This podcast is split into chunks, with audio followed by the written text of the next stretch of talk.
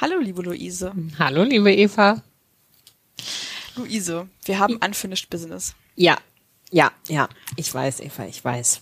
Das holen wir heute nach. Alles klar, das holen wir heute nach. Wir nehmen nämlich heute auf die zweite Folge unseres Podcasts Herzkopfen. Genau. In dem wir was nochmal machen? Indem wir äh, aus Perspektive von zwei Ökonomen uns über sozialwissenschaftliche Forschung unterhalten, die uns interessiert, und zwar hoffentlich in einer Art und Weise, ähm, wie sie auch für viele andere Menschen interessant ist. Genau, fantastisch. Und wir, das sind immer noch die gleichen Leute wie beim letzten Mal. Ich bin Eva Markowski, ich promoviere in VWL an der Uni Hamburg und du bist immer noch meine akademische große Schwester. genau, ich bin Luise Görges, ich bin Postdoc am LISA in Luxemburg. Fantastisch. Und letzte Woche in äh, der ersten Folge unseres famosen neuen Podcasts-Projekt Herzkopfen haben wir uns unterhalten über die Folgen der ökonomischen Krise, die jetzt aus dieser aktuellen äh, Pandemie resultiert, auf die Ungleichheit der Geschlechter in einem äh, sehr ökonomischen Sinne. Genau. Hauptsächlich Und in Bezug wir, auf Arbeitsmarkt, ne? So Arbeitsmarkt. Hau äh, hauptsächlich in Bezug auf Arbeits. Ja, stimmt, Markt. Ja, ja, Beschäftigung. Ungleichheit. Ja, ja, ja. ja. Mhm. Ähm, und äh, weil wir noch nicht so geübt sind in diesem ganzen Podcasten-Ding und weil wir uns beide so gerne mögen und so gerne miteinander reden, hat das alles viel zu lange gedauert. Deswegen ist, sind aus einer Folge zwei Folgen geworden. Und wir sind letzte Woche dann nämlich stehen geblieben, nachdem wir gesprochen hatten über die negativen Effekte auf die Beschäftigung von Frauen, die für Frauen auch in dieser Krise schlimmer sind als in anderen Krisen und auch schlimmer als für Männer. Mhm. Und wir hatten gesprochen über die ähm, zusätzlich anfallende Betreuung von Kindern, dadurch, dass Schulen und Kindertageseinrichtungen flächendeckend geschlossen wurden und dass diese Betreuungslast auch vor allem Frauen trifft und dass das auch wiederum negative Auswirkungen auf ihre Beschäftigung hat. Genau. Also das war so der aktuelle Stand. Ja, genau. Also das äh, waren quasi äh, die Schwierigkeiten für die Geschlechtergleichheit, mit denen wir uns da auseinandergesetzt haben. Und ähm, was wir jetzt heute, was wir sozusagen auf heute verschoben haben, sind äh, zwei Dinge. Ne? Ähm, zum einen wollten wir ähm, uns unterhalten, inwiefern ähm, gibt es auch Anlass, sozusagen ähm, hoffnungsfroh zu sein in Zukunft, äh, in, in Hinblick auf eine Verbesserung der Geschlechtergleichheit durch diese Krise? Gibt's gibt's da irgendwas, was sozusagen ähm, das Potenzial birgt, ähm, dass sich ähm, die Dinge auch ähm, zu einer äh, gleichberechtigteren ähm, Situation entwickeln könnten? Und ähm, ganz wichtig natürlich auch der, äh, äh, der letzte Punkt, der da noch aussteht. Was sind denn jetzt eigentlich ähm, Politikmaßnahmen, die ähm, zum einen diese negativen Effekte abmildern können und zum anderen eben äh, potenziell äh, positive Effekte fördern, verstärken, genau. unterstützen können. Richtig. Und den ersten Teil äh, machen wir wieder unter uns aus sozusagen. Genau. und äh, für den zweiten Teil hatten wir ja auch schon angekündigt, haben wir uns eine eine Expertin eingeladen und das wird äh, Miriam Beblo sein, unsere beider Doktormutter und meine auch Chefin und eine ehemalige Chefin und äh, qua ihrer verschiedenen äh, Ämter, hätte ich fast gesagt, sind natürlich formal keine Ämter, aber ihrer Mitgliedschaft zum Beispiel im wissenschaftlichen Beirat des Familienministeriums und auch im Beirat ähm, für den Familienbericht einfach äh, ausgewiesene Expertin für Familienpolitik und deswegen eine sehr gute Gesprächspartnerin ähm, für diese Art Fragen. Ganz genau, darauf freuen wir uns schon. Ja. Genau, aber bevor wir sozusagen mit äh, Miriam sprechen, äh, müssen wir ja erstmal noch abklären, ähm, was, äh, was sind denn jetzt eigentlich äh, diese Potenziale? Ähm, mhm. Und da gehen wir jetzt einfach weiterhin, wie auch schon in, in, in der ersten Folge, ist sozusagen die Grundlage für unsere Diskussion. Diese Studie von ähm, Alain Döpke, Olmsted Ramsey und äh, Tertielt ähm, die als äh, Working Paper, also noch unbegutachtet, ähm, erschienen ist im ähm, April 2020 und ähm, anhand derer ähm, gehen wir jetzt sozusagen die weiteren äh, Punkte durch und ziehen eben jeweils ähm, Studien aus, aus Deutschland hinzu, die uns etwas konkreteren Aufschluss darüber geben können, wie die Situation in, in Deutschland ist, weil eben diese ähm, Grundlage, mit der wir uns äh, hier befassen, diese Studie von, von Alon und Co-Autorin, ähm, sich hauptsächlich auf Daten aus den USA stützt. Genau. Richtig. Und äh, dieses Working Paper ähm, stellt die These auf, dass also ähm, die Geschlechtergleichheit mittel- und langfristig durchaus auch profitieren könnte jetzt von der Covid-19-Krise. Und zwar erstens, indem ähm, Homeoffice oder Telearbeit stärker sozusagen normalisiert wird im Zuge der Krise und dass diese erhöhte Flexibilisierung, die damit einhergeht, vor allem Frauen zugutekommt. Oder Frauen stärker als Männer, weil ähm, Frauen aktuell noch stärker drunter leiden an der fehlenden Flexibilität im Arbeitsleben. Genau. Ähm, und da ähm, haben wir uns gefragt, was ähm, kann man da eigentlich konkret über, über Deutschland sagen? Was wissen wir da? Mhm. Und da haben wir jetzt so ein paar Studien gefunden, die relativ kurz vor Ausbruch äh, der Pandemie oder zumindest vor, ähm, äh, vor dem Lockdown ähm, mhm. erschienen sind und die ganz interessant sind. Also da äh, gibt es zum einen äh, eine Studie, das ist eine Expertise von Forscherinnen und Forschern äh, für den dritten Gleichstellungsbericht der Bundesregierung. Ähm, auch ähm, alle drei sind am, am DIW, am Deutschen Institut für Wirtschaftsforschung, und zwar ähm, Claire Samtleben, Yvonne Lott und Kai-Uwe Müller. Ähm, erschienen ist das Ganze im Februar äh, 2020 und da geht es um die Auswirkungen der Orts- Zeitflexibilisierung von Erwerbsarbeit auf informelle Sorgearbeit im Zuge der Digitalisierung. Also das, ja, das, das sind immer so die, die Titel in der äh, Sozialwissenschaft. Aber letztlich geht sozusagen um die Frage, ähm, was passiert denn eigentlich mit der Arbeitsteilung äh, von Paaren im Haushalt, ähm, wenn ähm, die die Möglichkeit haben zur Telearbeit. Und ähm, die finden letztlich, ähm, die, die sind vor allem interessiert an, äh, an etwas, was sie den äh, Gender Care Share nennen. Also im Prinzip sozusagen den Anteil äh, der äh, Partnerin äh, am gesamten, ähm, an der gesamten Care-Arbeit, die, mhm. die beide Partner am Haushalt leisten. Ähm, und ähm, finden zum einen erstmal, ähm, dass äh, der äh, Anteil der Frauen recht hoch ist, also bei äh, über zwei Dritteln.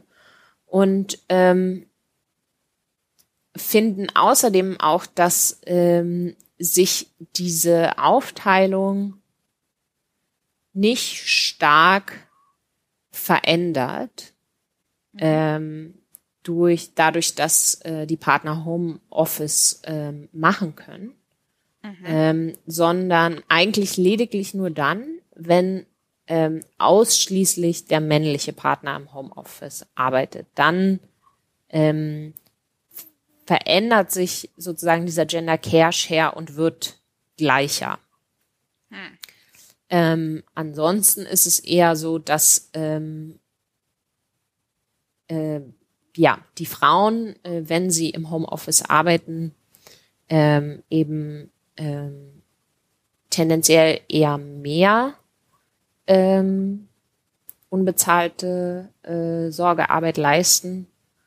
Und ähm, genau, und das sozusagen dieser, dieser Ausgleich nur dann ähm, stattfindet, ähm, wenn nur der männliche Partner allein im Home, Homeoffice ähm, ist.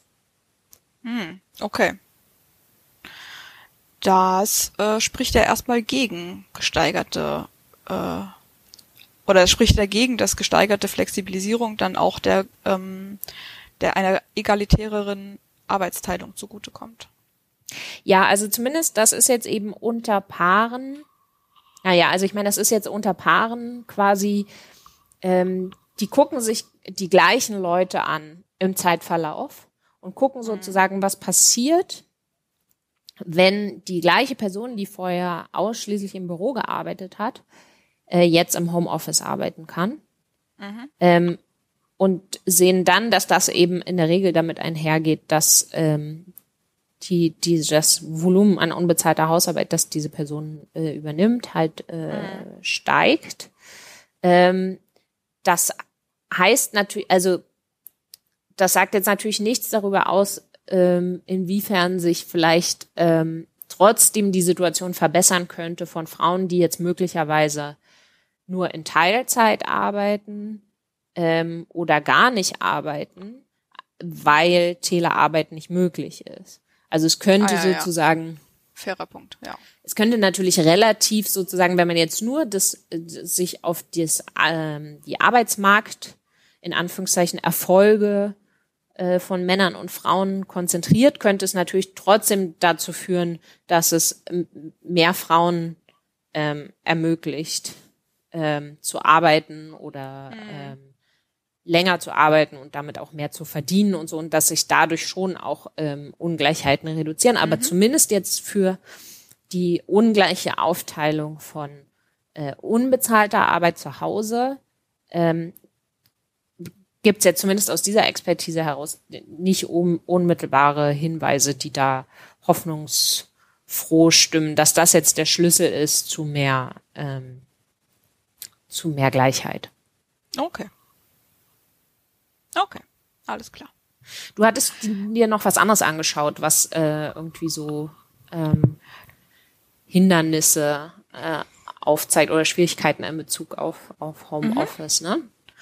Genau, ich hatte mir angeschaut ähm, eine Studie vom Institut für Arbeitsmarkt und Berufsforschung, dem IAB in Nürnberg, ähm, von Philipp Grunau, Susanne Steffes und Stefanie Wolter vom äh, Ende März 2020, also das ist schon in, in Lockdown-Zeiten. Mhm. Ähm, aber mit Daten von vor der Pandemie ähm, schauen die sich an, was sind denn eigentlich ähm, die Hürden, die dazu führen, dass so wenig Homeoffice in Deutschland genutzt wird. Und finden halt im Wesentlichen sind das, äh, also neben technischen Gründen sind das im Wesentlichen zwei Gründe. Und das eine ist ähm, der Wunsch, Beruf von Privatleben zu trennen. Das ist natürlich jetzt erstmal ähm, ein, ein sehr nachvollziehbarer Wunsch. Das ist bestimmt mhm. dann auch ein, ein Downside des Homeoffice sozusagen, dass die, dass die Linie immer mehr verschwimmt zwischen, zwischen Beruf und Privatleben. Und da, der andere wesentliche Grund ist, ähm, was sie so Anwesenheitskultur nennen und was ja auch gerade in der deutschen Diskussion um Arbeitskultur und um halt auch die Frage zwischen, äh, also die Frage von Flexi Flexibilität im Arbeitsleben, ähm, dass es einfach von vielen Arbeitgeberinnen nicht gern gesehen wird, Homeoffice, weil sie wahrscheinlich den Verdacht haben, dass die Leute dann halt nicht arbeiten, sondern oder weniger auf jeden Fall arbeiten oder mindestens weniger produktiv sind. Und dass das natürlich auch so ähm, relativ wirkmächtig ist, was dann auch die Bereitschaft angeht, ins Homeoffice zu gehen. Also selbst wenn du technisch die Möglichkeit hast und du hast auch praktisch die Möglichkeit von deinem, von deiner Arbeitgeberin, dass du regelmäßig im Homeoffice arbeiten kannst, gibt es vielleicht so ein Element von, von Scham oder von Schuld, ne? wenn du das Gefühl hast, ähm, du bist jetzt weniger ansprechbar für deine Kolleginnen, du bist weniger sichtbar vielleicht auch und deine Arbeit wird vielleicht auch weniger sichtbar dadurch, dass du ins Homeoffice gehst. Und ähm, das scheint in Deutschland eine ganz große Rolle zu spielen, viel mehr als in anderen ähm, entwickelten Staaten beispielsweise. Und das ist natürlich eine Sache, die sich durch die ähm, durch den Lockdown im Zuge der Corona-Pandemie durchaus jetzt ändern könnte. Mhm. Also erstens ähm, kann, kann ich mir schon vorstellen, dass es so ein Element von Normalisierung gibt, also dass das Zuhausearbeiten, dadurch, dass viele jetzt einfach sehr lange gezwungen waren, das zu machen, ne? also die offiziellen Zahlen sind ja sowas wie um die 50 Prozent mhm. der Beschäftigten in Deutschland ähm, sind im, im März ins Homeoffice gegangen, Dadurch, dass es so normal geworden ist, ähm, verändert sich vielleicht so ein bisschen dieses, äh, dieses Bild von im Homeoffice wird nicht wirklich gearbeitet, sondern eher so andere Sachen erledigt. Und es ist vielleicht auch für die Arbeitgeberinnen und Arbeitgeber ähm, einfach eine sehr gute Demonstration ne, dessen, was ihre Beschäftigten durchaus leisten, dann auch ja. in der Telearbeit oder von zu Hause. Ja. Insofern ist das vielleicht tatsächlich ähm, eine Sache, die sich jetzt zum Positiven ändern könnte im Zuge ja. der Pandemie. Aber ein Problem scheint ja grundsätzlich zu sein, ähm, wenn ich dich richtig verstanden habe, oder zumindest gewesen zu sein. Wir wissen ja jetzt nicht genau, ähm, wie es sich entwickelt, dass halt ähm, offensichtlich auch ein großes Bedürfnis bestand ähm, durch Anwesenheit im Büro, du hast das Stichwort Präsenzkultur genannt, ähm, halt auch irgendwie, ja, ich würde jetzt mal sagen, so Produktivität zu signalisieren, ne? Mhm. Also im, oder zu demonstrieren. Ähm, und ähm, ich kann mir gut vorstellen, ähm, dass ein Problem sein könnte, obwohl ich jetzt ähm, dazu nichts gefunden habe, ähm, konkret, was, äh, was das äh, in irgendeiner Form äh, belegt. Aber ich kann mir vorstellen, dass ähm, Arbeitgeberinnen und Arbeitgeber, ähm, dass es, dass es verstärkt auch ein Problem sein könnte von statistischer Diskriminierung. Ähm, da musst du vielleicht einmal kurz erklären, was statistische Diskriminierung ja, ist. Ja, genau, genau. Ähm, also statistische Diskriminierung ist so ein äh, Begriff aus der Arbeitsmarktökonomik, ähm, wo es eigentlich um Einstellungsdiskriminierung geht. Also Arbeitgeberinnen und Arbeitgeber ähm, haben ähm, Bewerberinnen und Bewerber aus äh, unterschiedlichen Gruppen, sagen wir jetzt mal in unserem Beispiel, weil das ja jetzt eben das, worüber wir gerade konkret reden, Männer und Frauen. Ähm, und sie können nicht genau beobachten, wie produktiv äh, ein einzelner Bewerber oder eine einzelne Bewerberin tatsächlich mhm. ist. Sie kennen sozusagen nur ähm, in Anführungszeichen statistische Eigenschaften der Gruppe. Also Männer sind im Durchschnitt so produktiv und Frauen sind im Durchschnitt so produktiv. Ähm, mhm. das klingt jetzt natürlich krass. Warum sollte man jetzt überhaupt äh, Produktivitätsunterschiede äh, unterstellen? Ähm, da ähm, das das äh, könnte jetzt sozusagen ein bisschen äh, äh, direkt zu zu zu ärgerlichen Emotionen äh, führen bei Leuten, die das hören. Also das ähm, liegt äh, daran, dass äh, Frauen halt eben natürlich nicht alle, aber äh, äh, doch sozusagen mit einer gewissen Wahrscheinlichkeit Kinder kriegen mhm. und ähm, dann ebenso mit einer gewissen Wahrscheinlichkeit aus dem Berufsleben ausscheiden, zumindest für eine gewisse Weile, was halt eben mit Produktivitätsverlusten für den Arbeitgeber oder die Arbeitgeberin einhergeht. Das heißt sozusagen im Durchschnitt äh, sind Männer deswegen, unterstellt man Männern deswegen, ähm, sie seien produktiver. Das ist sozusagen so das ganz grobe Grundmodell. Und wenn man das jetzt mal überträgt auf Homeoffice, äh, frage ich mich sozusagen, ob das zwei Phänomene erklären könnte. Nämlich ähm, erstens das Phänomen, dass Frauen ähm, vor der Krise ähm, deutlich seltener als Männer im Homeoffice gearbeitet haben. Also das äh, sehen wir sowohl für die USA in dieser äh, Alon äh, und Co-Autorin-Studie, mhm. als auch hier für Deutschland äh, in der in der Samtleben-Expertise. Ähm, das liegt natürlich zum einen daran an der Art der Berufe, die Männer und Frauen machen. Die ist natürlich unterschiedlich und nicht alle erlauben gleichermaßen, ähm, dass man die von zu Hause ausführen kann. Aber es könnte unter Umständen auch daran liegen, ähm, vielleicht, dass Frauen ähm, stärker unterstellt wird, möglicherweise, das ist ja, also spekuliere ich jetzt, ne, äh, stärker mhm. unterstellt wird als Männer, Männern, dass wenn die zu Hause sind, machen die andere Sachen, kümmern die sich um Kinder, ähm, während man sozusagen den, äh, den Männern vielleicht eher vertraut. Hm. Weiß ich nicht. Das könnte jetzt einerseits so ein Arbeitgeberin-Effekt sein, könnte auch sein, dass sozusagen einfach nur Arbeitnehmerinnen stärker die Sorge haben.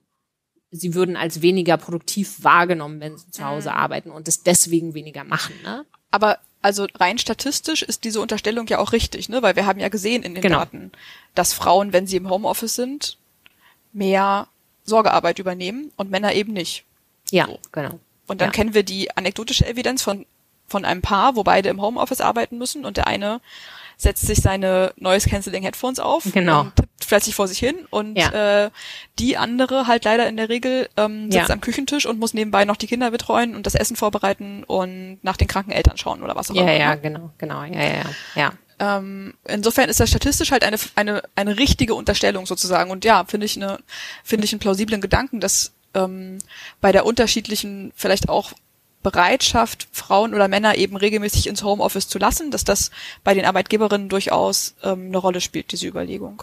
Genau, und, und da ist jetzt eben die Frage, wenn das in der Zukunft stärker genutzt wird, Homeoffice grundsätzlich, ähm, führt das äh, dann wirklich dazu, dass äh, Männer und Frauen gleichere Chancen dann haben im Arbeitsmarkt? Oder ähm, hat es nicht dann auch wiederum die Konsequenz, dass wenn sozusagen Arbeitgeberinnen und Arbeitgeber unterstellen, also im Homeoffice ähm, habe ich sozusagen, kann ich noch weniger wirklich Produktivität richtig beobachten und bin noch stärker darauf angewiesen, mich sozusagen halt auf ähm, ja, statistische äh, äh, Momente zu verlassen, um Produktivität zu beurteilen.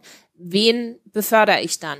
Wer kriegt die Gehaltserhöhung? Ja, also führt das dann nicht letztlich dazu, dass sich bestimmte Ungleichheiten, die es auch jetzt schon gibt, ohne dass viel Homeoffice genutzt wird, ähm, ähm, nicht noch stärker, ähm, sich noch stärker zementieren. Klar, das ist natürlich eine Gefahr. Es könnte auch andersrum, könnte es natürlich auch sein, dass ganz viele Arbeitgeberinnen jetzt gerade die Erfahrung machen, dass äh, ihre Beschäftigten extrem produktiv zu Hause sind, Ja. geschlechterunabhängig und jetzt sozusagen ihre falschen statistischen Unterstellungen korrigieren deswegen. Aber who knows, vielleicht auch nicht, vielleicht ist es auch nicht möglich, diese Erfahrung gerade zu machen, weil halt es ja auch kein, keine normale Homeoffice-Situation ist, sondern man hat, Ja. die Leute hatten ja jetzt noch ganz lange die allermeisten Kinder eben nebenbei zu Hause, die irgendwie betreut werden mussten. Ja. Genau, ja. Da, da, krat, da kratzen wir auch die ganze Zeit jetzt schon sozusagen an diesem zweiten, an dieser zweiten ähm, potenziellen positiven Wirkung der Pandemie, ne, Ja. die ähm, in dem Working Paper von Allor und Co-Autorin ähm, hypothetisiert wird, nämlich ähm, den Effekt auf die sozialen Normen. Mhm. Und sie stellen ja da die These auf, dass ähm, sich soziale Normen und Geschlechterrollen jetzt ähm, verändern könnten im Zuge der Pandemie, nämlich vor allem in Familien, wo die Männer zu Hause sind, entweder im Homeoffice oder weil sie vielleicht auch freigestellt sind oder in Kurzarbeit oder so, ähm, und die Frauen aber weiterhin arbeiten, weil sie zum Beispiel in systemrelevanten Berufen ähm, arbeiten oder weil, wie wir wissen, eben Frauen weniger häufig in Homeoffice arbeiten können und weiterhin an den Arbeitsplatz müssen Ja. ähm, dass in diesen Familien jetzt die Väter halt einfach krisenbedingt und notgedrungen mehr Betreuungsarbeit übernehmen müssen, weil sie diejenigen sind, die zu Hause sind und vielleicht auch wollen. Und äh, dass sich dadurch sozusagen so ein Effekt einstellen könnte von, ähm, also jetzt mal polemisch formuliert, ähm, die Welt geht nicht unter dadurch, dass die Kinder betreut werden von Männern. So, keiner verhungert, keiner äh, ist Ja. äh, unbekleidet auf der Straße irgendwie, äh, ungewaschen, so, sondern die Frauen arbeiten, die Männer kümmern sich die Kinder, alles geht ganz normal weiter, alles ist ganz fantastisch und dadurch könnten sich sozusagen jetzt Normen und Geschlechter, Geschlechterbilder auch nachhaltig verändern. Das wäre die Hoffnung. Ja. Ähm, Ja. ja, find, äh, ja. Mhm. Nee, ich Also, bin genau. skeptisch. Sagen wir es mal so.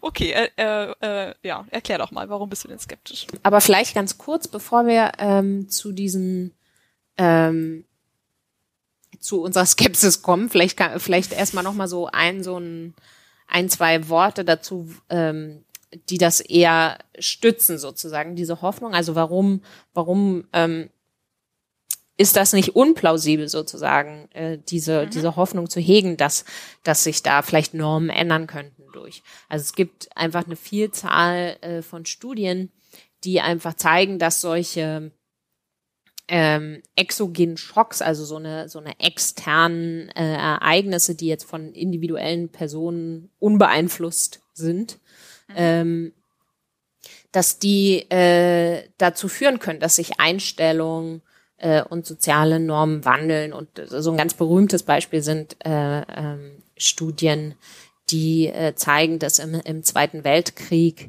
ähm, die Frauen, die in den ähm, in, in den Arbeitsmarkt eingetreten sind, äh, während die Männer an der Front waren, ähm, dass das zu einem enormen ähm, Wertewandel geführt hat. Also beispielsweise ähm, gibt es da eine Studie, die zeigt, ähm, dass äh, die Söhne von Müttern, die gearbeitet haben, weil, äh, weil eben ähm, im Zweiten Weltkrieg die Männer am Arbeitsmarkt äh, knapp waren, dass diese mhm. Söhne auch ähm, mit höherer Wahrscheinlichkeit wiederum selber dann später mit Frauen verheiratet sind, die erwerbstätig sind. Ja, und das wird so interpretiert als Zeichen dafür, dass ähm, das sozusagen so ein äh, externer Schock. Die Mütter haben sich das in Anführungszeichen nicht richtig ausgesucht, mhm. ähm, dass sie arbeiten, äh, arbeiten gehen wollen. Aber trotzdem hat das dazu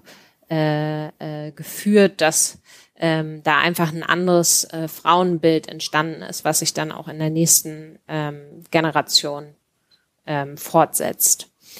Das jetzt konkret eine Studie aus den USA, aber ähm, genau, das wäre so, so ein so ein extremes Beispiel dafür, wie so ein Schock eben Normen und Geschlechterverhältnisse ja. verändern kann. Ja.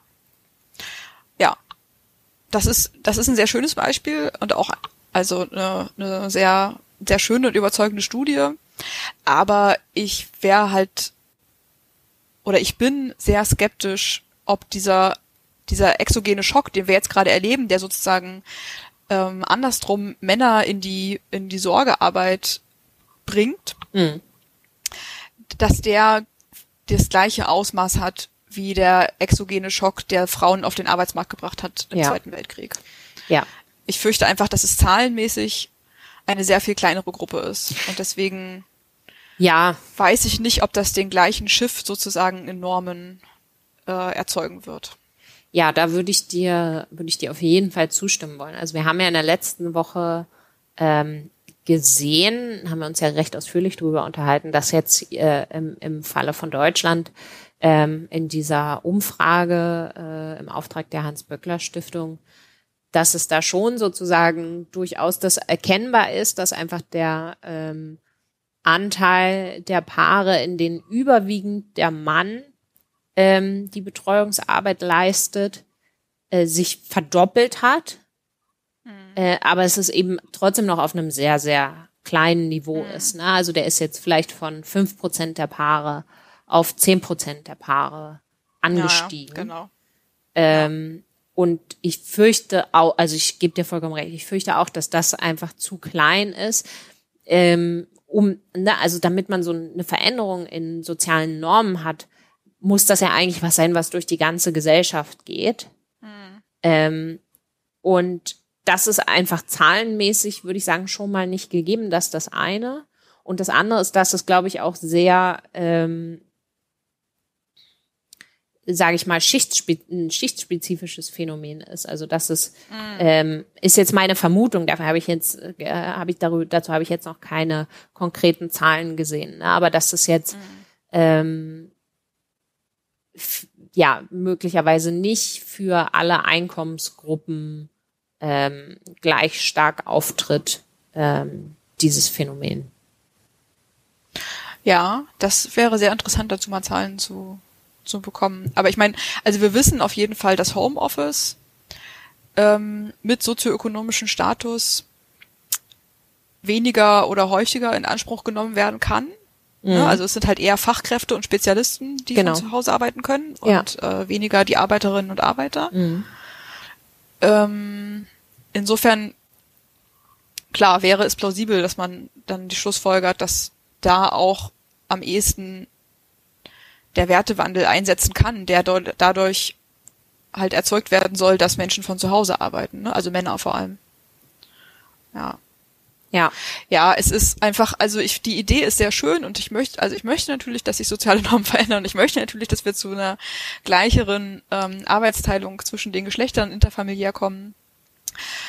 Ähm, und es ist bestimmt, es gibt bestimmt für, für, für diese kleine Zahl von Familien, wo das eben jetzt wirklich so ist, dass die Männer zu Hause sind und die Frauen weiterhin arbeiten gehen müssen und deswegen die Männer viel Betreuungsarbeit übernehmen. Für die gibt es bestimmt einen positiven Effekt und es gibt dann bestimmt auch so ein, so ein Überschwappen auf ein Stück weit auf deren soziales Umfeld so. Und das Ja. bestimmt ein klein, ist bestimmt mindestens ein kleiner Impuls für soziale Normen, aber ob es jetzt der große Wurf wird, genau, da wäre ich, da wäre ich auch erstmal noch sehr. Zumal sich ja auch, genau, das, das fällt mir jetzt auch gerade noch ein, das wollte ich an, äh, an der Stelle auch noch ähm, äh, anmerken. Ähm, also ich meine, wir haben ja jetzt, wie gesagt, letzte Woche schon Zahlen gesehen, dass, ähm, dass es einfach ähm, kein Rieseneffekt sein wird, dass es nicht wahnsinnig viele Familien betrifft, ähm, in denen das ähm, tatsächlich ähm, überwiegend durch den Mann übernommen wird, äh, diese, diese Betreuungsarbeit, diese zusätzlich anfallende. Ähm, und, und jetzt habe ich auch ähm, diese Woche nochmal äh, andere äh, Zahlen gesehen ähm, von einer Gruppe von Forscherinnen und Forschern. Da ist auch wieder Michel äh, Tertil dabei und ähm, die Nicola Fuchs-Schöndeln und äh, der Moritz Kuhn. Und die haben so eine äh, kurze Kolumne veröffentlicht auf äh, Vox. Also das ist ähm, im Prinzip äh, so, ein, so ein Outlet, äh, wo Ökonom äh, im Internet, wo Ökonominnen und Ökonomen eher so kurze ähm, Policy-Beiträge veröffentlichen. Ähm, und die haben auch noch mal konkret ähm, für Deutschland mit deutschen Daten ähm, sich mal ähm, angeschaut, ähm, wa ja, was ist eigentlich wahrscheinlich, was passiert, was passiert in diesen äh, äh, Familien, in, äh, in denen Kinder sind, also die jetzt eben einfach besonders stark betroffen sind durch diese zusätzliche Betreuungslast. Ähm, und die argumentieren, und das finde ich eben auch einen ganz, ähm, ganz wichtigen Punkt, der natürlich eine Rolle spielen wird, dass ähm, es sind, da stecken natürlich auch ökonomische äh, Überlegungen dahinter, gerade in so einer Krise. Ähm, und es macht natürlich Sinn, sozusagen den Job zu erhalten, der ähm, mehr einbringt. Und äh, vermutlich wird das eben der sein, der auch schon vorher, vor der Krise sozusagen, ähm, äh, beispielsweise in größerem Umfang ausgeübt wurde. Ne? Also der, äh, der, der Partner oder die Partnerin, die in Vollzeit gearbeitet hat, wird wahrscheinlich ein höheres Einkommen haben als, als diejenige, ist es ja in der Regel, die schon vor der Krise in Anführungszeichen nur in Teilzeit gearbeitet hat. Na, Also ist die Wahrscheinlichkeit groß, dass in, in solchen Familien ähm, dass dann ähm, natürlich diese Betreuungsarbeit abgefangen wird von der Person, die ähm, die ohnehin, sage ich mal, den weniger ähm, lukrativen Job hatte.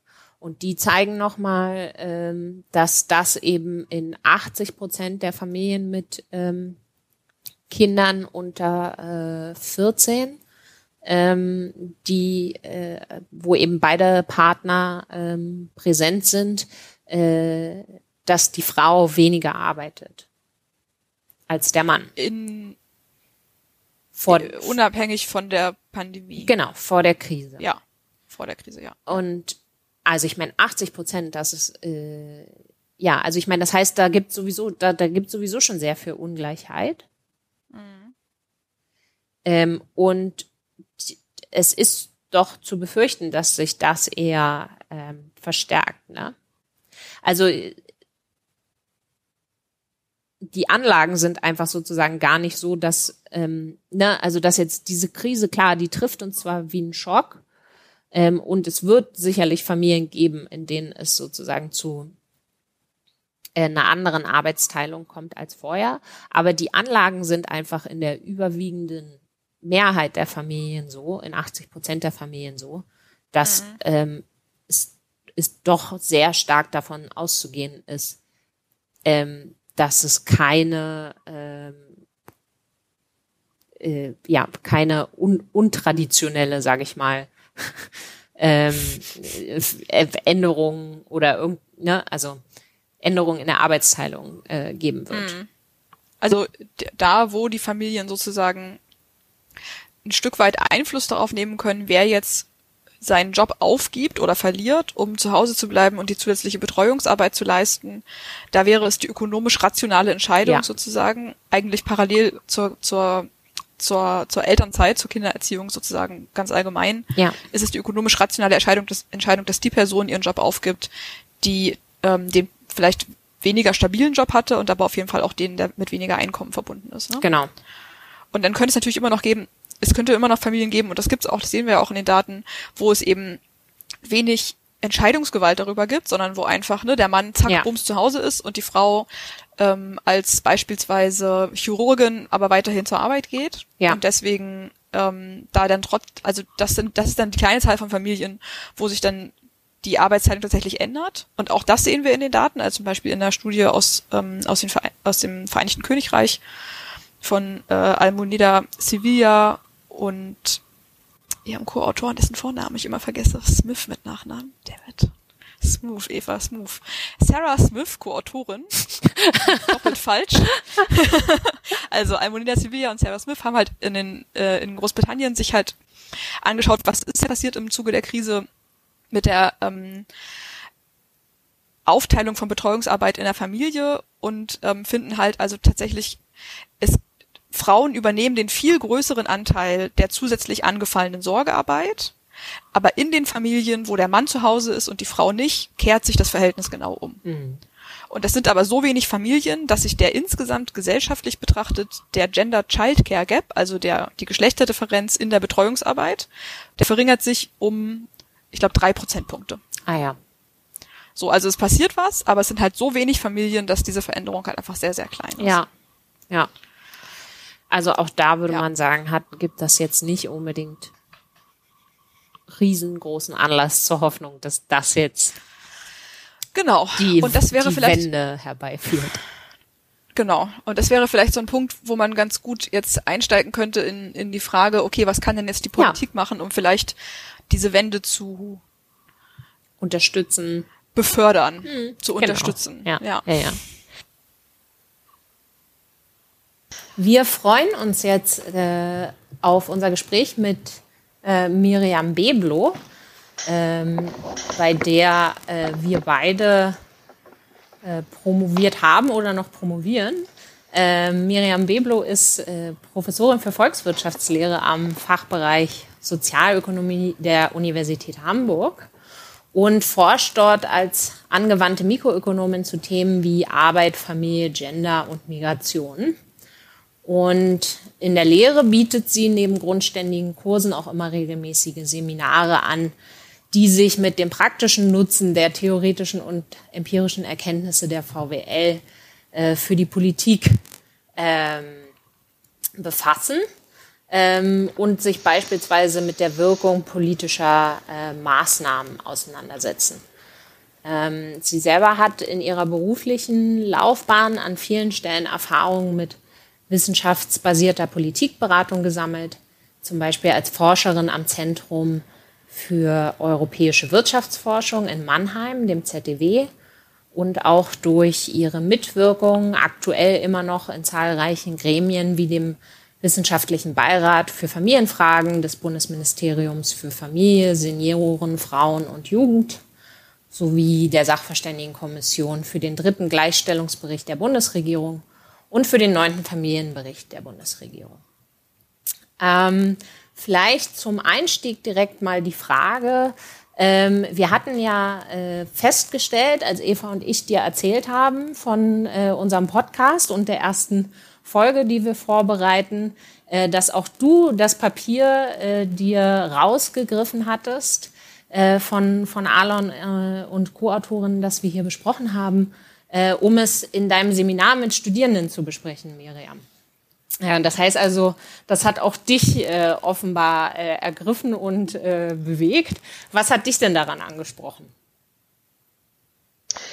Äh, natürlich die Aktualität. Erstmal ähm, vielen Dank für die Einladung zum Interview und die nette Einleitung. Ja, danke, dass du, danke, dass du hier bist, Miriam. Will- Willkommen, willkommen. Ja. Vor allem auch der, der, äh, die Anmoderation wunderbar. Ähm, ich habe schon überlegt, dass ich die auf die Website übernehmen soll, sollte. Fasst alles schön zusammen. Ähm, Äh, ja, also das, die Aktualität und natürlich kam das in einer Zeit, äh, als es an der Uni äh, darum ging, findet ein ähm, Vorlesungssemester über ein der Semester überhaupt statt und in welcher Form kann es denn überhaupt stattfinden, wenn dann ja wohl nur digital? Wie regelt man das? Ähm, kann man jetzt die ganz normalen Lehrinhalte machen, als wäre nichts passiert?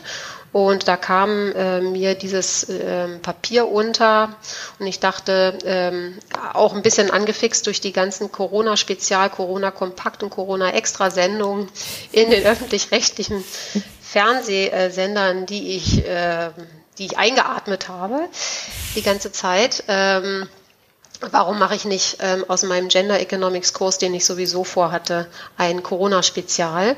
Denn die Geschlechtereffekte, ähm, die, die lagen irgendwie auf der Hand und die sind dann durch dieses Papier einfach nochmal manifestiert gewesen. Ich dachte, das ist, eignet sich wunderbar. Ähm, es, es holt die Studierenden auch ab äh, bei ihren eigenen äh, Situationen. Also haben hier mhm. einige auch schon ähm, Kinder und ähm, diejenigen, die sich für Gender Economics interessieren, interessieren sich natürlich auch für geschlechterspezifische Wirkungen von, von Politik. Und ähm, dann beschäftigen wir uns alle mal damit zusammen und erarbeiten uns gemeinsam das Papier und gucken, wie das halt ähm, auf Deutschland übertragbar ist. Wir haben ja ähm, schon ein kleines Vorgespräch mit dir gerade geführt, in dem wir so den Technikkram, ähm, aber auch so redaktionellen Kram besprochen haben. Und da ähm, habe ich rausgehört, dass du gern nochmal ähm, was beisteuern steuern wolltest zu unserer Diskussion aus der ersten Folge wo wir nämlich unter anderem darüber gesprochen haben, ob es so einen Retraditionalisierungseffekt gibt der Covid-19-Pandemie jetzt äh, auf die interfamiliäre Arbeitsteilung. Ist das richtig?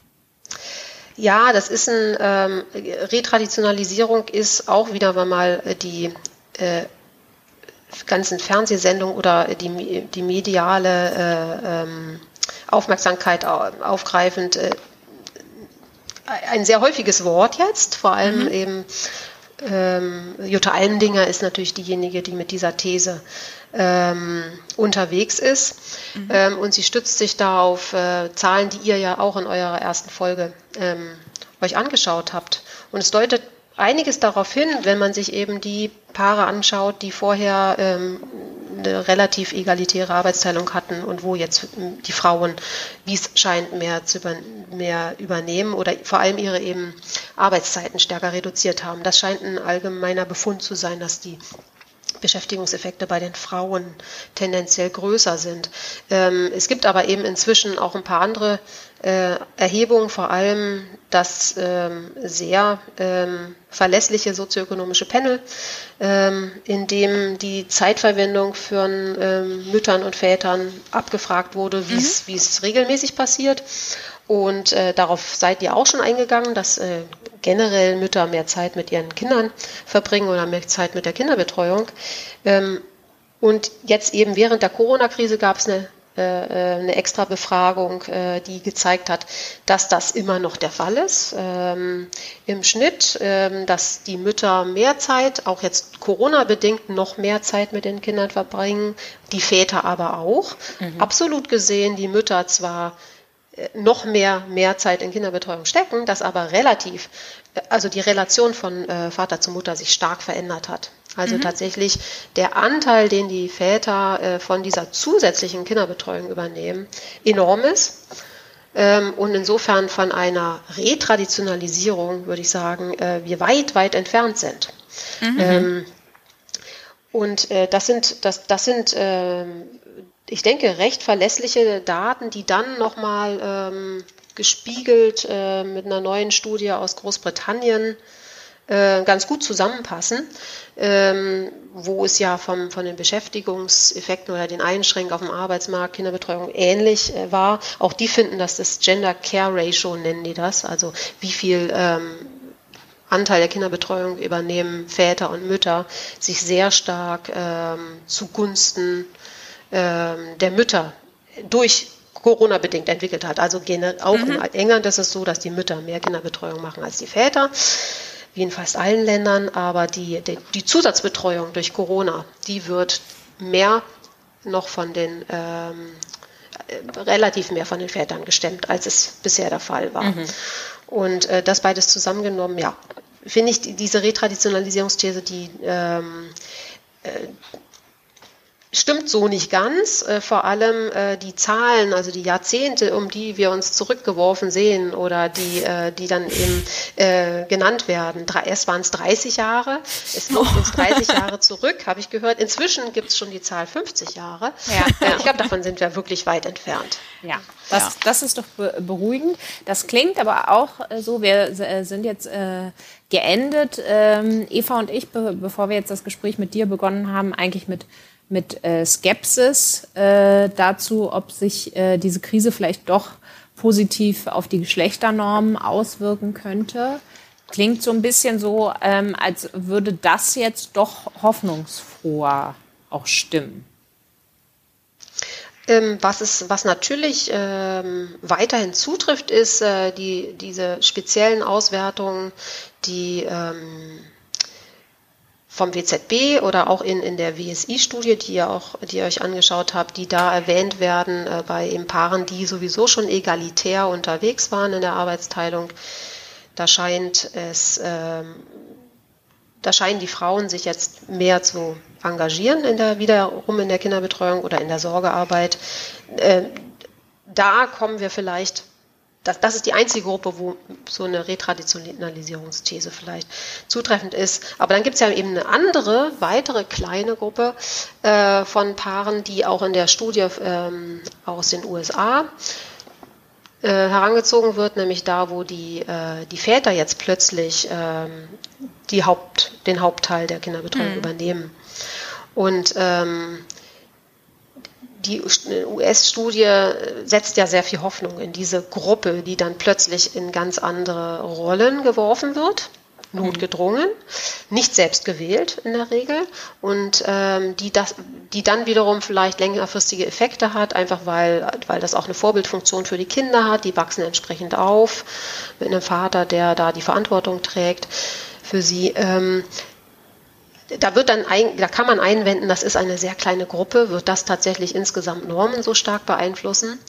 Ja, das war äh, genau. Das, bitte? Unser, das war genau unser Punkt tatsächlich. Ja, das ja. auch euer Punkt ist das, ähm, wird das so viel bringen? Da würde ich dagegen halten, ähm, das, ähm, was ja neu ist tatsächlich, ist eben diese exogene Betroffenheit. Ich glaube, dass mhm. das ein ganz dass das durchaus eine Wirkung entfalten kann, auch wenn das eine kleine Gruppe ist. Aber das sind nicht diejenigen, die sich das selbst gewählt haben, mhm. in der mhm. Regel. Ja?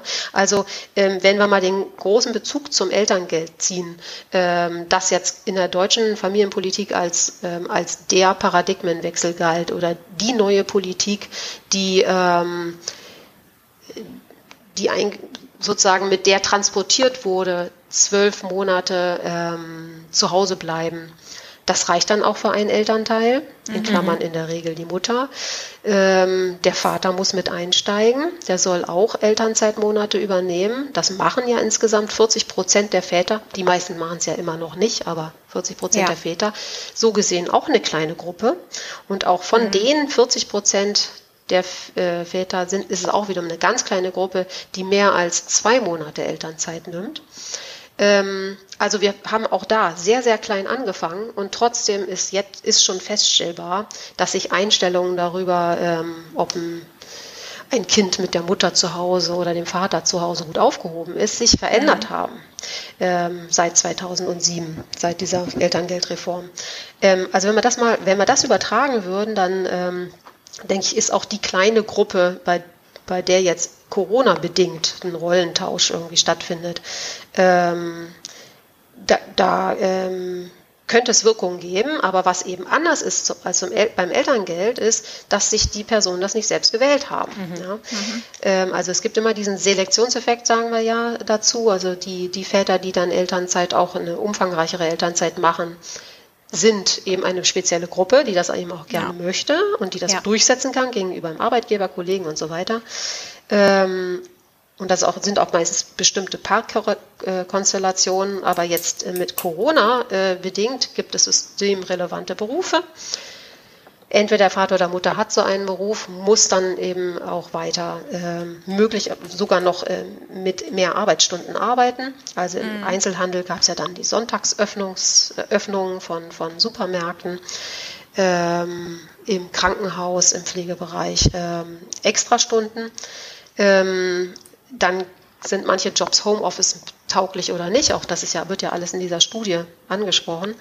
Ähm, das ist auch nicht äh, so sehr geschlechtsbedingt äh, verteilt. Mhm. Das heißt also, ob nun in einer, in einem Eltern, also in einem Elternpaar, wer jetzt da einen Homeoffice-fähigen Job hat und wer da einen systemrelevanten Job hat, ist irgendwie verteilt. Mhm. Hat ja niemand so eine Corona oder eine Pandemie im Blick gehabt mhm. ähm, und hat sich das nicht daraufhin gewählt. Und äh, plötzlich sind jetzt Elternpaare da in der Situation, dass eben der Vater zu Hause ist und die Mutter äh, im systemrelevanten Job das Haus verlässt. Ähm, von einem Tag auf den anderen. Und äh, das kann doch Verhaltensweisen äh, erheblich beeinflussen, denke ich. Ja. Okay. Also an dieser Stelle, ähm, äh, wie sagt man, Anlass zu Optimismus? Ja. ähm, ja. Ich würde sagen, auch wenn wir es gerade, auch wenn es jetzt direkt konträr ist zu unserem Vorgespräch, bleiben wir jetzt genau bei diesem Punkt der sozialen Norm. Ähm, und ähm, ich würde dich bitten, wir haben dich ja sozusagen angeteasert die ganze Zeit als Expertin für ähm, Familienpolitik und Arbeitspolitik. Ähm, siehst du denn an dieser Stelle auch politische Handlungsmöglichkeiten, um diesen, diese potenziellen positiven Entwicklungen weiter zu stützen, zu befördern? Ich sehe generell eigentlich die Politik äh, in der Pflicht, die Familienpolitik vor allem in der Pflicht, wenn es äh, also wenn das Ziel ernst gemeint ist, also ein familienpolitisches Ziel, Egalität, Vereinbarkeit von Beruf und Familie zu mhm. erreichen mhm. und das über egalitärere ähm, Arbeitsteilung mhm. ähm, zu erreichen. Ähm, da noch weiter zu flankieren mit Politik. Nicht, nicht notwendigerweise direkt Corona bezogen, aber äh, wenn wir das Elterngeld eben nochmal hernehmen, äh, wenn wir jetzt sozusagen diese, diesen Wirkmechanismus, den ich gerade äh, beschrieben habe, dass plötzlich äh, Eltern in, in, in so eine Situation geraten, wenn wir das aufs Elterngeld bezogen, beziehen, ist ja so eine Geburt eines Kindes sehr viel langfristiger ähm, absehbar und ähm, Berufe oder Jobs, äh, Inhalte sind darauf äh, anpassbar. Aber wenn wir ähm, da beim Elterngeld ein bisschen mehr in diese Situation kommen wollen, dass ein echter Rollentausch auch da stattfinden kann mhm. und dass Elternzeit eben nicht zu maximal zwei Monaten vom Vater genommen wird und dann noch zeitgleich mit der Mutter, wie das eben auch sehr häufig passiert. Mhm. Und dann wird für, bei denjenigen, die sich leisten können, eine Weltreise gemacht. Ja, ähm, genau. Und ein, ein echter Rollentausch, eine echte Verantwortungsübernahme findet ja vor allem eine im Alltag, ähm, im Lebensalltag findet ja überhaupt nicht statt. Ähm, also wenn wir da das Instrument vielleicht ein bisschen effektiver nutzen wollen im Hinblick auf egalitäre Arbeitsteilung, sind ja schon Dinge denkbar wie ähm, mehr exklusive Elternmonate, also mhm. exklusive Monate für Mutter und Vater, mhm. äh, nur, ne, äh, nur in, Anspruchnahme.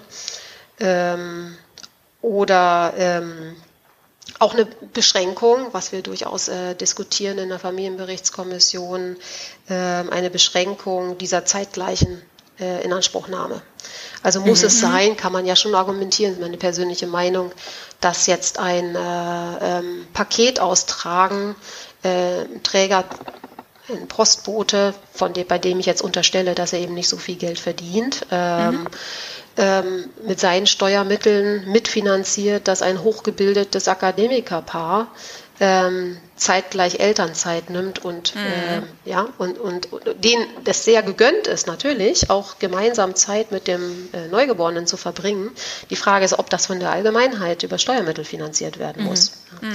Ähm, und solche ähm, Verteilungswirkungen, die sieht man eben eigentlich eindeutig auch beim Elterngeld. Verteilungswirkungen sind ganz andere als beispielsweise beim Kindergeld. Da fließt auch, äh, da fließt doch sehr viel Geld eben auch in die, in die höheren Einkommensschichten. Mhm. Mhm. Ist es denn. Gut, ähm, bin ich jetzt ein bisschen abgekommen von eurer Frage, wie der Flankierung jetzt nee, von Corona, ich, ich, aber ich denke, das wäre so, so, so, so, ein Bezug, den ich eigentlich ja. ziehen würde, mhm. äh, wie man es. Ähm, wie man ja egalitäre Arbeitsteilung als eine Norm auch tatsächlich politisch implementieren könnte und die mhm. Anreizwirkungen eben stärker daraufhin drehen. Ähm, ich, ich hatte jetzt vielleicht noch eine Frage, die, die sich ähm, auch, also die sich jetzt zwar konkret auf die äh, Corona-Situation bezieht, aber vielleicht auch ein bisschen weiter äh, fassen lässt. Ähm, wird denn, ähm, wir hatten auch mal wieder so darüber gesprochen, dass natürlich ähm, Paare ja auch optimieren und auch überlegen, also ähm, äh, was tut uns jetzt finanziell äh, weniger weh? Ähm, und es könnte natürlich ja auch gerade bei der Gruppe, die vorher sich ähm, die Arbeit relativ egalitär aufgeteilt hat, äh, ist es ja durchaus denkbar, dass das äh, eine Gruppe ist, die der, der Egalität einfach sehr wichtig ist und die möglicherweise auch bereit ist, dafür ähm, bestimmte ja, finanzielle Einschnitte vielleicht hinzunehmen, aber jetzt in so einer Krise ähm, dann der finanzielle Druck einfach zu groß wird ne? und man dann doch ähm, darauf, äh, darauf zurückfällt. Also wenn jetzt äh, beispielsweise man befürchtet, dass, äh, dass, dass ein Job verloren gehen könnte, äh, wenn man sich nicht 100 Prozent äh, äh, auf die Arbeit konzentriert, dass man dann halt eben schon überlegt, wenn beide im Homeoffice sind, können halt eben beide entweder ihre Arbeit halb machen oder zumindest derjenige in der Regel, der den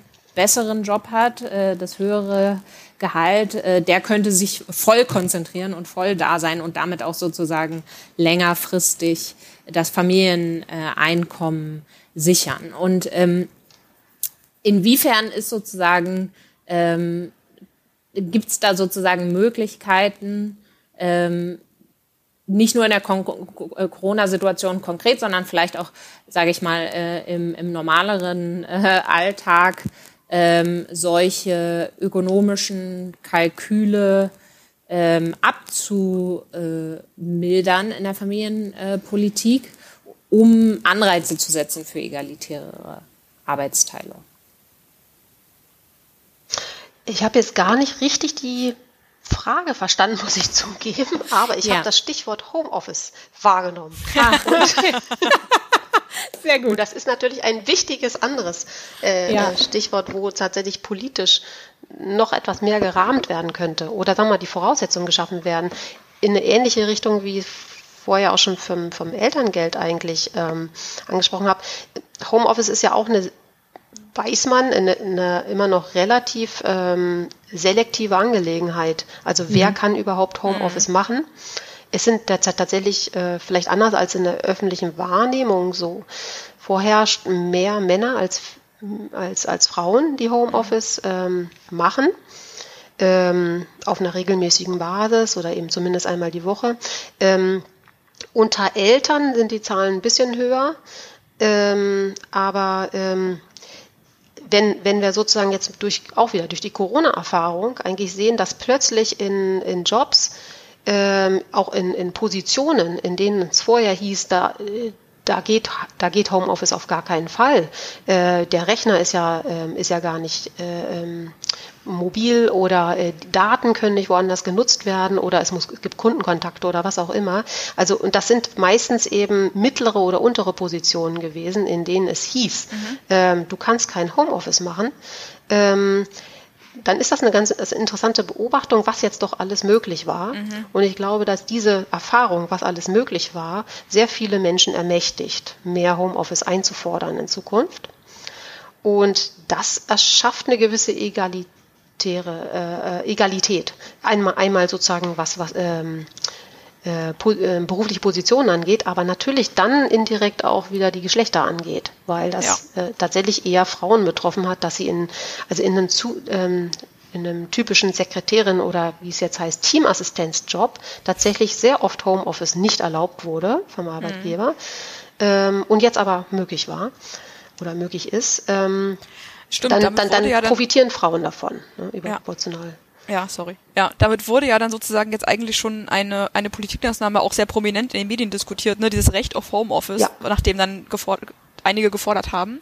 Wobei da halt, glaube ich, diese Geschlechterdimension überhaupt nicht mitgedacht wird. Aber das wäre dann so, eine, so ein positiver Nebeneffekt sozusagen, ne? dass Frauen davon stärker profitieren als Männer. Ja, mag sein, dass es jetzt in der medialen Diskussion nicht, nicht mitschwang, diese Geschlechterdimension. Aber bei denen, die das schon lange fordern, ist das auf jeden mhm. Fall ein Argument. Ähm, mhm. Also tatsächlich die Geschlechtergerechtigkeit, beziehungsweise ähm, es gibt Studien, die sich damit beschäftigen, ob jetzt Vereinbarkeit von Familie und Beruf eigentlich äh, durch Homeoffice erleichtert wird oder nicht. Und mhm. die Evidenz ist sehr gemischt was das mhm. angeht, weil man ja, weil man beobachtet, dass Frauen, die Homeoffice machen, mehr Zeit mit Kinderbetreuung auch verbringen. Mhm. Und ähm, Väter, die Homeoffice machen oder Männer, die Homeoffice machen, eher mehr Überstunden machen.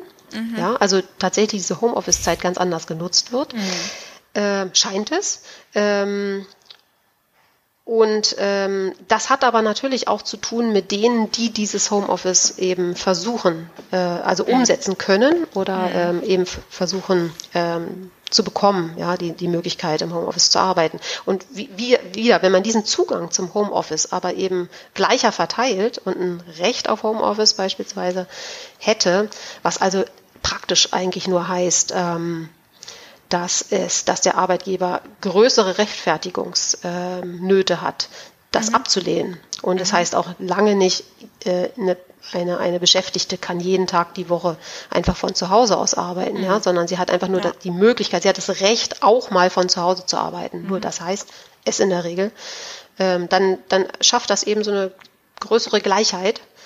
Und äh, dann, unter diesen Umständen, würde ich schon denken, dass das auch Vereinbarkeitsprobleme äh, teilweise lösen kann. Ja. Mhm. Und dann auch die Arbeitsteilung zwischen Vater und Mutter äh, gleicher äh, verteilen helfen kann.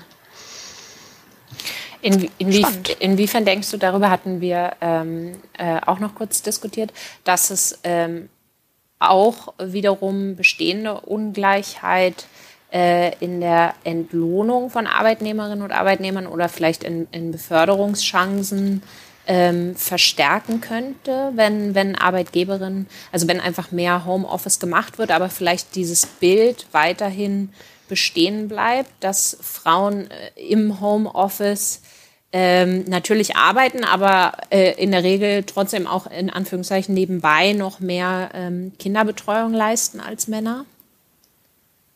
Also das ist ein ganz fatales Bild tatsächlich. Und das Bild gab es ja auch äh, durchaus ähm, jetzt eben in, zu Beginn äh, dieser ähm, Beschränkungsmaßnahmen äh, äh, und, und der Bekämpfung der Corona Pandemie, dass äh, beispielsweise Notbetreuung in der Kita nicht möglich war, mhm. wenn ein Elternteil Homeoffice machen mhm. konnte mhm. im Job. Mhm. Äh, in Klammern, äh, die Person kann ja dann sehr gut das Kind betreuen und mhm. währenddessen ähm, den Dienst verrichten. Und das ist natürlich fatal, also diese Vorstellung, dass das möglich wäre. Ähm, deswegen glaube ich, das kann nur flankiert sein. Ähm, also sozusagen, wenn man Homeoffice mehr ermöglichen möchte, auch zum Beispiel eben auch um, um, um Pendelzeiten zu verringern, um ähm, Mobilität zu verringern und das hat ja auch dann wiederum andere ökologische äh, positive mhm. Nebeneffekte, dann kann das nur ähm, im Hinblick auf Vereinbarkeit und im Hinblick auf egalitäre Arbeitsteilung gelingen, wenn das ganz klar reguliert ist. Also wenn klar mhm. ist, ähm, ähm, welche, welch, zu welchen Zeiten ist man ansprechbar, also wo ist man erreichbar durch, durch äh, den Arbeitgeber, die Arbeitgeberin, wann ist Kommunikation ähm, auch mit äh, äh, KollegInnen äh, möglich ähm, also das ist sowas wie bei der Gleitzeit auch, äh, ähm, hat man mhm. ja eine Kernarbeitszeit und genau sowas müsste dann klar reguliert sein, auch beim Homeoffice. Es ist äh, je nachdem, was für der, was der Arbeitsinhalt ist, ist es ja nicht notwendig, dass das unbedingt zwischen 9 und 15 Uhr liegen muss. Mhm. Kann ja sein, tatsächlich wegen der äh, gleichzeitigen Kinderbetreuung äh, oder Pflegeaufgaben, dass äh, eine Person ähm, gerne in den frühen Morgenstunden und dann am Abend nochmal arbeiten möchte. Und wenn das betrieblich möglich ist, also wenn dadurch nicht Abläufe gestört sind, war, dann kann das ja genauso auch vereinbart sein, dass die Person mhm. genau dann erreichbar ist, beziehungsweise dass sie dann eben Anfragen beantwortet, mhm. beispielsweise. Ja. Aber solche klaren Regeln muss es unbedingt geben, auch damit eben signalisiert wird, also damit klar ist auch auf, Arbeitgeber, auf Arbeitgeberseite, diese Person steht dann aber auch uneingeschränkt zur Verfügung und, und macht ihre mhm. Arbeit. Ja, ja. Super. Ähm, letzte Frage. Ähm, wir hatten ähm, jetzt ähm, an mehreren Stellen hattest du ähm, Beispiele genannt, ähm, die dich hoffnungsfroh stimmen, wenn sozusagen die äh, sozusagen die Selektion, die Selbstselektion äh, in, in eine egalitärere Arbeitsteilung durch so exogene Schocks mal ausgehebelt wird äh, und äh, auch mal Paare in, in die Situation kommen, die das normalerweise vielleicht nicht selber wählen würden. Ähm, dass das sozusagen einen, einen positiven Effekt haben kann auf eine, auf eine gleichere auf eine gleichere Arbeitsteilung und äh, Geschlechtergerechtigkeit.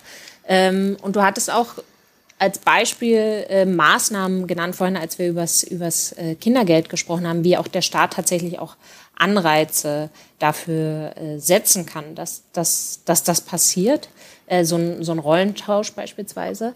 Ähm, inwiefern ist es denn eigentlich okay, dass der Staat das macht? Also dass der Staat äh, Anreize setzt für egalitäre Arbeitsteilung, greift das nicht auch ganz schön stark in die individuelle Entscheidungsfreiheit von Familien ein? Ja, berechtigte Frage. Hm, als Ökonomin kann ich mich natürlich einerseits zurücklehnen und sagen, wenn die Gesellschaft ähm, sich über bestimmte Zielsetzungen ähm, äh, geeinigt hat und eine davon ist Vereinbarkeit von Beruf und Familie beispielsweise mhm. und hat auch entsprechend ähm, äh, Volksvertreter und Vertreterinnen gewählt, die das umsetzen sollen, dann ist das genau die Aufgabe. Und ich als mhm. Ökonomin kann nur sagen, ähm, ja, dann müsst ihr die Politik, dann müsst ihr die Maßnahme so und so stricken, damit das auch funktionieren kann. Mhm. Aber ähm, wenn ich mich mal, äh, äh, wenn ich auch diesen normative ähm, ähm, äh, Argumentation auch mit einlasse, würde ich sagen, ähm, grundsätzlich sollte ähm, in einer liberalen Gesellschaft, sollten natürlich alle Lebensmodelle möglich sein, gelebt zu werden. Und warum soll jetzt der Staat ähm, nicht vorschreiben, es wird dann gesagt, es wird vorschreiben, so ist es ja nicht, aber es finanziell attraktiv machen, eine bestimmte Arbeitsteilung zu leben. Ja, mhm. warum soll mhm. das, warum der, soll, ist das in Ordnung? Ähm, und andere Modelle äh, bekommen dann weniger Geld oder die Paare bekommen dann, äh, wenn sie eben traditionell ähm, leben wollen, äh, weniger Geld. Und da würde ich sagen, dass ähm, das wäre ein berechtigtes Argument auf jeden Fall, wenn wir bei Null anfängen, mhm. fingen. Dann ist das ein, wäre das ein berechtigtes Argument gegen solche Vorschläge, die ich gerade gemacht habe. Aber wir fangen nicht bei Null an, sondern wir leben ja in einem System, in einem Steuersystem, in einem Sozialversicherungsabgabesystem, das genau das Gegenteil fördert, nämlich eine ähm, ganz starke Arbeitsteilung. Das ist ähm, durch Ehegattensplitting, durch äh, freie, äh, kostenfreie, ähm, beitragsfreie Mitversicherung in der Krankenversicherung, ähm, ist genau so ein Modell stark gefördert und subventioniert. Und das heißt, äh, wir fangen nicht bei Null an, sondern wenn wir das, was dieses Modell eigentlich produziert, nämlich dass Mütter weniger erwerbstätig sind als Väter und dass sie sich dann mehr um äh, mehr und dass sie dann mehr unbezahlte Arbeit übernehmen. Ähm, und das ist produziert durch die Politik, die wir im Moment haben. Also wenn wir davon, wenn wir davon weg wollten, äh, dann muss es eben Politik geben, die genau die, das Gegenteil äh, ähm, bewirkt. Und äh, man kann dann sagen, ist das eine sinnvolle ähm, ein sinnvoller Mix, dass wir einerseits Instrumente haben, die das, die das eine Modell äh, fördern und andererseits Instrumente haben, die das andere Modell fördern. Man könnte sagen, na, damit ist dann irgendwie jedes Lebensmodell in irgendeiner Weise gefördert. Ja. Man könnte natürlich die ganze Sache ganz anders aufziehen und mal tatsächlich so einen, so einen Status Null herstellen, indem wir weder einen Ehegattensplitting haben, noch eine beitragsfreie Mitversicherung, noch ein Elterngeld, mhm. noch eine äh, äh, beitragsfreie oder oder ähm, ist es ja nicht überall beitragsfrei die Kinderbetreuung, aber ein Anspruch auf einen Kinderbetreuungsplatz. Mhm. All das mal stellen wir uns mal vor, wir hätten das alles nicht. Wie sähe denn dann ein eigentlich ein ideales ähm, Familienpolitikmodell aus? Ja.